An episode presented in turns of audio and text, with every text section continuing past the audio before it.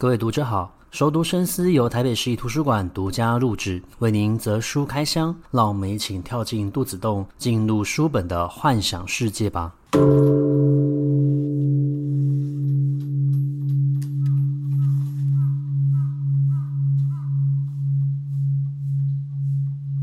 各位听众好，欢迎回到熟读深思。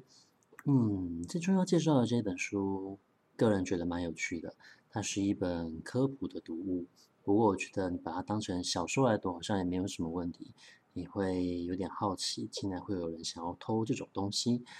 呃，那就是我们生活之中常常会看见的鸟类的羽毛。这本书就叫做《羽毛贼》。那这本书的作者他叫做科克·华莱士·强森。强森其实长时间在从事着协助难民的一个工作，让这些难民他们可以从他们的国家离开，然后到安全的国家重新的定居跟生活。那他是在一个非常意外的场合之下，知道了有这一场羽毛贼的呃争议事件，它是一个国际事件，因为他犯下的是自然史上最大的一宗呃盗窃案件了。那为什么呃强森会知道这个案件呢？其实还是因为他的工作压力非常的大，所以他有一个兴趣就是钓鱼。那他在钓鱼的时候就发现到他的同伴使用了一种非常特殊的鱼饵。这种鱼饵呢，它是透过呃毛钩这种方式制作出来的。于是他就开始去了解，究竟这种所谓从呃英国维多利亚时代所留下来的毛钩绑制圈呢，它到底是怎么制作的？那么这个介绍他认识的人呢，就告诉他，有一个人犯下了一起史上最大的窃贼案件，而这个人的名字就叫做艾德温·瑞斯特。那艾德温是一个怎么样的人？他其实是一个非常聪明、有天赋的人哦。他的父母亲其实很鼓励他去追求兴趣，并且投入热情。无论是他或者是他的弟弟，其实都对于音乐有非常强大的一个喜好。所以艾德温后来他决定要呃专注在音乐领域上面的成就。他的梦想就是要成为柏林爱乐乐团的呃首席的长笛手。那他后来也被英国的皇家音乐学院。录取，在录取之后呢，他就放下了这一个所谓的一个毛钩的钓饵这样子的一个兴趣，他把东西全部都遗留在美国，然后就只身去了英国。不过去了英国一个月之后呢，他还是再度燃起了对于这方面的兴趣跟认识，也发表了几次的演说，在他们那个圈子里面，他其实算是一个开始渐渐有名气的人了。后来就有人告诉他，在英国自然史。博物馆呢，收藏了非常多的鸟类标本，那么他就为了想要见到这一些鸟类标本，提出了申请，甚至他冒用了其他人的身份，将自己编造为是一位牛津大学的学生去申请一个账号来通过审查。通过审查之后呢，他就跟着研究员进去里面参观，他突然兴起了一种念头，就是他要把这一些鸟类的标本。都带走，于是他透过拍照的方式记录下所有的标本位置，然后开始策划，呃，一个窃盗的方法。他趁着保全巡逻的空档，也就是他们会有一班两班制这样子的一个制度，他趁着班与班之间的那个空档时间，潜入了博物馆，将鸟类标本偷走离开，搭上火车回到了伦敦。那他一直在想，是不是会有人发现他所做的这些事情？可是等了很久都没有发现，于是他就开始上 eBay 去贩卖这一些鸟类的羽毛，然后赚取他的生活费还有学费。一切的事情都非常的顺利，出乎意料之外的。一直到某一次，有一位爱尔兰籍的，呃，算是一位卧底。一位警察，他去荷兰逛一个市集的时候，才偶然从某一个买家的口中知道了艾德温的存在，于是他就把这一个线索提供给了当时候在英国调查的警察。那关于呃艾德温·瑞斯特这个人后来所发生的事情，我们稍后再讲。或许我们应该先讲回到这些羽毛到底有多么的珍贵哦。那么要讲到这些羽毛呢，就要讲到是谁提供了这一大批的鸟类标本。那就是在呃自然史或者说是生物学、遗传学里面研究具有贡献的这一个人，他叫做华莱士。那我觉得其实，嗯，我觉得作者可能没有意识到，或者是他有意识到，但他不觉得如何。可是我们刚刚提过，这个作者的名字就叫就叫做科克华莱士强森，而这一批标本也是由华莱士在很久以前地理大发现的那个时代。去的远东地区，他到了马来群岛去搜集这些鸟类，然后把它们制成标本，再带回到英国去。我觉得有一种很奇妙的讽刺意味的一个存在。那我们说回到这个在遗传学、生物学里面有贡献的这一位研究学者，叫做华莱士。那华莱士这个人，我觉得蛮有趣的。其实他第一次呢，曾经有去过。亚马逊地区去搜集非常多的鸟类标本。正当他要回到英国去的时候，他的船就遇上了大火，然后就把他所搜集来的这些标本，不论是昆昆虫、鸟类，或者说是其他的一个生物呢，全部都烧得精光了。不过，因为他在亚马逊地区搜集标本的事情还是有传回到英国，所以回到英国之后，他经过了休息，慢慢的接受了邀请，他把他记忆之中所看到的这些内容呢，全部记录下。下来，然后发表给当时候的一个学会。那也后来获得了学会的支持，所以他可以再度前往马来群岛去呃进行生物方面的一个采集。那他主要去马来群岛的目的呢，是要去。寻找天堂鸟，那天堂鸟这种生物其实它非常的漂亮，它身上有非常美丽的羽毛。然后这一些鸟类，因为它们长期生活的环境是非常的封闭的，没有任何的天敌，所以对于它们来说，它们不需要把自己隐藏起来。我们知道，如果在自然的环境里面，你有天敌的话，你会开始透过进化的方式产生保护色，让你自己可以提高生存率。可是天堂鸟所居住的环境刚好是一个非常封闭性的，没有人类的，所以他们的演化目的呢，是为了要求偶，他们甚至有专门为了求偶所发展出来的舞蹈哦。但是这种情况，在华莱士进入到马来群岛了之后呢，他其实就有想到了，也许未来会有更多的人进入到这个地方，只为了他们身上美丽的羽毛。那果不其然的，其实确实后来就发生了这样的事情，因为后面还有一波有关于羽毛的时尚或者说是追求，因此这一些美丽的鸟呢，它们就开始受到大规模的猎捕，甚至一度呢都进入到灭绝，有一些物种都已经完全不存在了。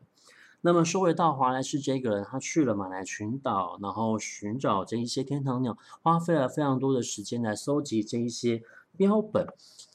这个时候呢，他发展出了一套生物学上面非常重要的理论，也就是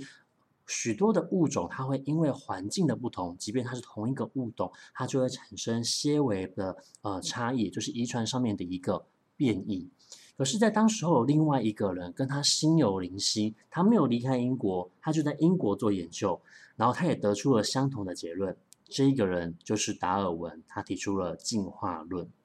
那这两个人呢，一个是呃学会非常有名的学者了，他其实也完成了进化论的相关学说理论的一个撰写了。他在这个时候才发现到，竟然有另外一个他不认识、没有见过面的人与他心有灵犀，而对方是透过田野调查的方式，也得到了进化论这一套呃理论，而他是透过实物的方式去累积的。不过最后，我们现在所熟知的进化论，我们还是会认定是由达尔文提出的，因为他确实是最早提出这一个学说。因为毕竟他当时候就在英国本土，所以他的学说一刚开始就先收到了呃欢迎跟支持。不过华莱士回去之后，其实他也受到了蛮大的一个支持的，而且他把他大部分的鸟类标本几乎全部都捐给了自然史博物馆。那么为什么会提到华莱士呢？就是因为华莱士所提供的这一批鸟类标本，变成了艾德温·瑞斯特他下手的目标。那呃，这一起案件呢，它就在这一个所谓的一个毛钩绑制圈呢，兴起了一波浪潮哦。为什么？因为这些羽毛其实是非常昂贵的。我们前面讲过，华莱士去搜集这些天堂鸟的标本的时候，他其实就已经有想到，或许未来有一天，人们去认识这些生物只能够透过标本的，因为它们太过美丽，会成为他人觊觎的目标。那么后面呢，曾经还有一段时间流行的就是把鸟类的羽毛插在帽子上面当成一种装饰品，甚至会直接把剥制成标本鸟呢，就直接放在呃帽子上面，而且未成未成一股社会的风潮跟流行。那么商人受到了这种所谓的一个商业的利益，他理所当然的就会去捕猎这一些鸟，而导致这些鸟儿呢，他们的呃生存就受到了威胁。那要一直到一次大战的时候，当时候因为大战的关系，不会有太多的人投入这些所谓的钱在买所谓的鸟类标本或是羽毛嘛，大家会追求的是比较实用性的设计。那同时，也是因为有很多的环保人士的倡议，因此受到了广泛的一个注意之后，才终于杜绝下这样子的风气。不过，我们知道人类的需求永远都会被开发出来的，即便今天我们停止收集这些所谓的鸟类的羽毛，后来人们也开始追求所谓的犀牛角、象牙、呃蛇皮、牛皮、貂皮这些东西。其实它背后所象征的，都是很多的生物会因为人类的欲望而被牺牲，还有他们的生命会被排挤掉。那么我们呃说回到这个吊钩事件，这个维多利亚时代风格的毛钩绑制圈哦，其实它真的受到，我查了一下，它确实是受到了蛮多呃喜欢钓鱼的人的一个喜爱，他们追求的其实是。呃，抛出这个鱼钩的漂亮动作，以及这个所谓的一个鱼钩，它在水里面所漂移的那个样子，就会很像，会引起鲑鱼的一个兴趣哦。那这种鱼钩都是用在钓鲑鱼上。我们知道鲑鱼是一种，呃，他们在要产卵的时候会回到他们的原来的鱼原生地嘛。这个时候，如果你进入到他们的产卵场场的时候，它就会对你产生敌意，它会去攻击你。那他们其实就是要做这个鱼钩，去引起鲑鱼的注意，然后钓起鲑鱼。而这种所谓的一个呃毛钩绑制圈呢，就需要用到这种所谓的鸟羽毛来呃去编织它。那有一些当然会使用普通平常的一个鸟类羽毛，然后透过染色的一个方式。但是很多的行家他们就会追求的是要真实的鸟类羽毛，而导致这种所谓的一个羽毛的价格呢，其实是居高不下的，那当然就会激起有一些人动起其他的念头，会想要去呃盗猎、盗取所谓的一个鸟类标本，或者说是盗猎这一些受到保护的鸟类。那么这一起事件。后来，呃，因为这个荷兰的警察的发现，他回馈给了英国的警察。那英国的警察也很快的掌握到了艾德温·瑞斯特的一个行踪。等到他再度从美国回到英国去度过他最后一个学期的时候呢，得到了他的地址，然后上门将他逮捕，也拿走了还没有卖掉的这一些鸟类的羽毛，还有一些算是呃尸块或者说是不完整的身体部位。那么当然的。这时候就会开始进入到法院的一个审核了。那我觉得这里面蛮有趣的，他提到了一件事情，就是后来的呃，艾德温瑞斯特，他是因为被判定他具有所谓雅斯伯格症，因此当时候的法院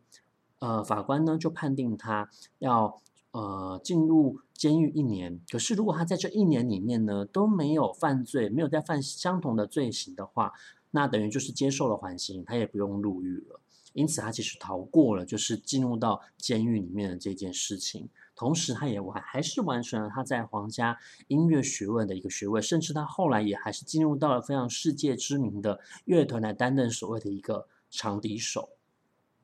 那作者呢，华莱士知道这件事情之后，他就开始去追溯所有的事情。他觉得很奇怪，因为在自然史博物馆，他们所公告的、他们所失窃的其实是两百多件，可是。呃，不论是警方也好，或者说是检察方也好，他们所掌握的都只不过是少部分而已。那很多的人后来已经不关心这件事了，因为艾德温就认罪了。对于他们来说，他们觉得认罪了就代表这个事件已经结束了，就能遵照法院的一个判决。可是华莱士认为这件事情还没有结束，所以他去呃追溯整件事情，他希望可以得到自然史博物馆的一个访谈机会，同时他邀请了艾德温加入他的一个访谈，他希望可以跟他实际面对面的访谈，获得第一手的消息。然后试图想要去挖出究竟这些剩下来的鸟类标本在哪里。同时呢，他做了一件事情，他就是利用一个网络的时光机去追溯一些论坛他们过去讨论这件事情的时候的画面。他发现到有一件事情很有趣，也就是有一个人叫做悟空。那么悟空这一个人呢，他跟呃，艾德文几乎是在唱双簧的一个方式，他们会互相帮彼此进行掩护，而他也会卖一些在失窃标本里面的一些物件哦。可是这个人在艾德温遭到警方的逮捕之后呢，也同时销声匿迹。最后发现到了这个所谓代号悟空的人，也同样是在这个圈子里面非常有名的，他是一个挪威人，就叫做暖龙。所以他跟艾德温有了面谈，可是，在面谈的时候，他发现到艾德温其实是一个缺乏犯罪意识的人，甚至呃，他在告诉他的时候呢，也有相当程度的坦白，自己知道自己有所谓的一个亚斯伯格症的时候，他在法庭上面的一些表现呢，不知道是呃心里面的暗示，或者是他真正有这样子的一个行为，他也会出现相同的一个呃行为特征，让别人相信他其实是有亚斯伯格症的。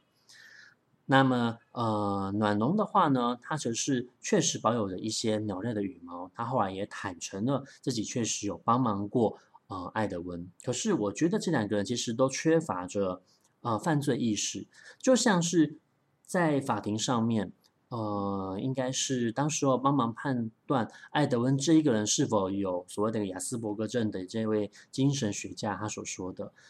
他觉得艾德温这一个人缺乏犯罪意识。那么他对于羽毛呢是过度的依恋，在这个过度依恋的情况之下，而导致他产生了所谓的隧道心理，也就是他会笔直的朝着自己的目标而前去，为了达到这个目标，他会不择手段，但是他会看不见在隧道之外的外在环境，也许在这个外在环境，只要你把这个隧道一拿开之后，他才会意识到自己其实是正在犯罪当中。可是他们在做这件事情的过程里面是缺乏这样的意识的。那包括阮龙，其实后来也承诺了华莱士，他会把这些羽毛还回去，可是一直都没有付出实际的行动。